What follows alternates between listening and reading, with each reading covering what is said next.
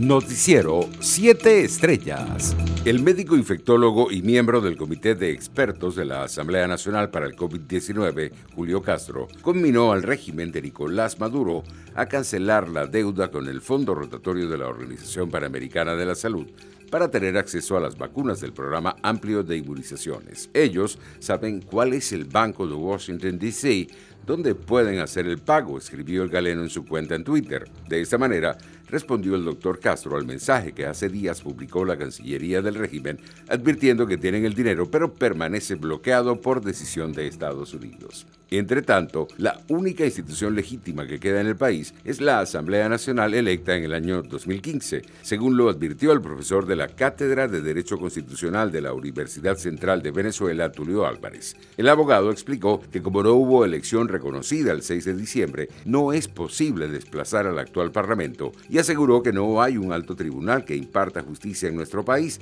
por lo tanto cualquier conflicto constitucional no hay quien lo dirima. En otras noticias, el Servicio Administrativo de Identificación, Migración y Extranjería SAIME informó que sus oficinas de todo el país se encargarán de entregar pasaportes este 28 de diciembre. El organismo indicó que las oficinas comenzarán a trabajar a partir de las 8 de la mañana. En Ecuador, dos jóvenes venezolanos fallecieron luego de ser arrastrados por un río el pasado 25 de diciembre. Los jóvenes Baker Maestre y Elijor Alcalá compartían el día de Navidad con su familia en el río Vinces, en el centro de Ecuador, cuando fueron llevados por la corriente, según lo reportó la prensa local. Internacionales. El gobierno de Panamá extenderá una cuarentena total hasta el 14 de enero en dos provincias del país, incluida la capital, para frenar la velocidad de los contagios de coronavirus y ante la situación crítica del sistema sanitario, informó el ministro de Salud Luis Sucre.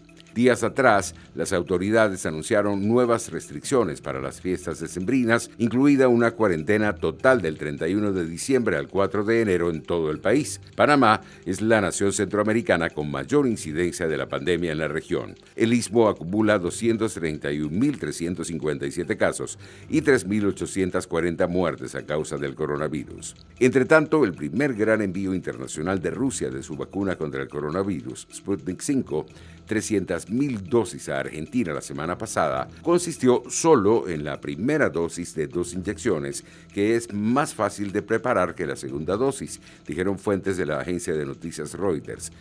A diferencia de otras vacunas contra el COVID-19 que se administran como dos inyecciones del mismo producto, la vacuna rusa Sputnik 5 se basa en dos administradas con diferentes virus inactivos, conocidos como vectores. La decisión de enviar dosis de la vacuna a Argentina provocó protestas en el país, donde el fármaco todavía no está disponible para el público en general fuera de la capital Moscú.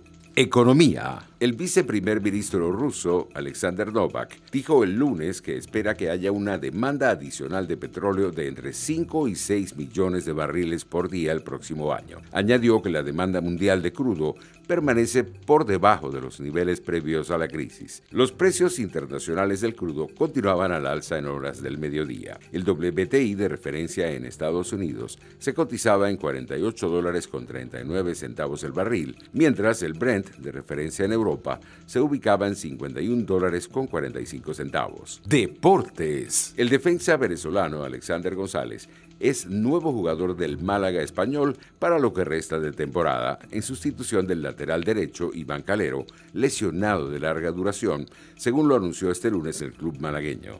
Alexander González, que ha sido 48 veces internacional con la Vino Tinto, se ejercitará por primera vez esta tarde con el conjunto español después de que hace unos días rescindiera su contrato con el Dinamo de Bucarest por impagos. Luego de la culminación del torneo de normalización para el Caracas Fútbol Club, mucho se especuló sobre la continuidad de Noel San Vicente como director técnico del primer equipo, ya que su contrato expiraba el venidero 31 de diciembre, pero las dudas de los hinchas fueron despejadas el día de Navidad, Mediante un comunicado de prensa, la directiva del equipo capitalino anunció la renovación del estratega de 56 años de edad con miras a la venidera temporada de la Liga Fútbol, además de su participación en la fase 1 de la Copa Libertadores. La renovación del oriundo de San Félix llegó tras conducir a los Rojos del Ávila al cuarto lugar del torneo local y finalizar terceros en el grupo H de la Libertadores, quedando a un gol de avanzar a los octavos de final de la competición. Noticiero 7 Estrellas.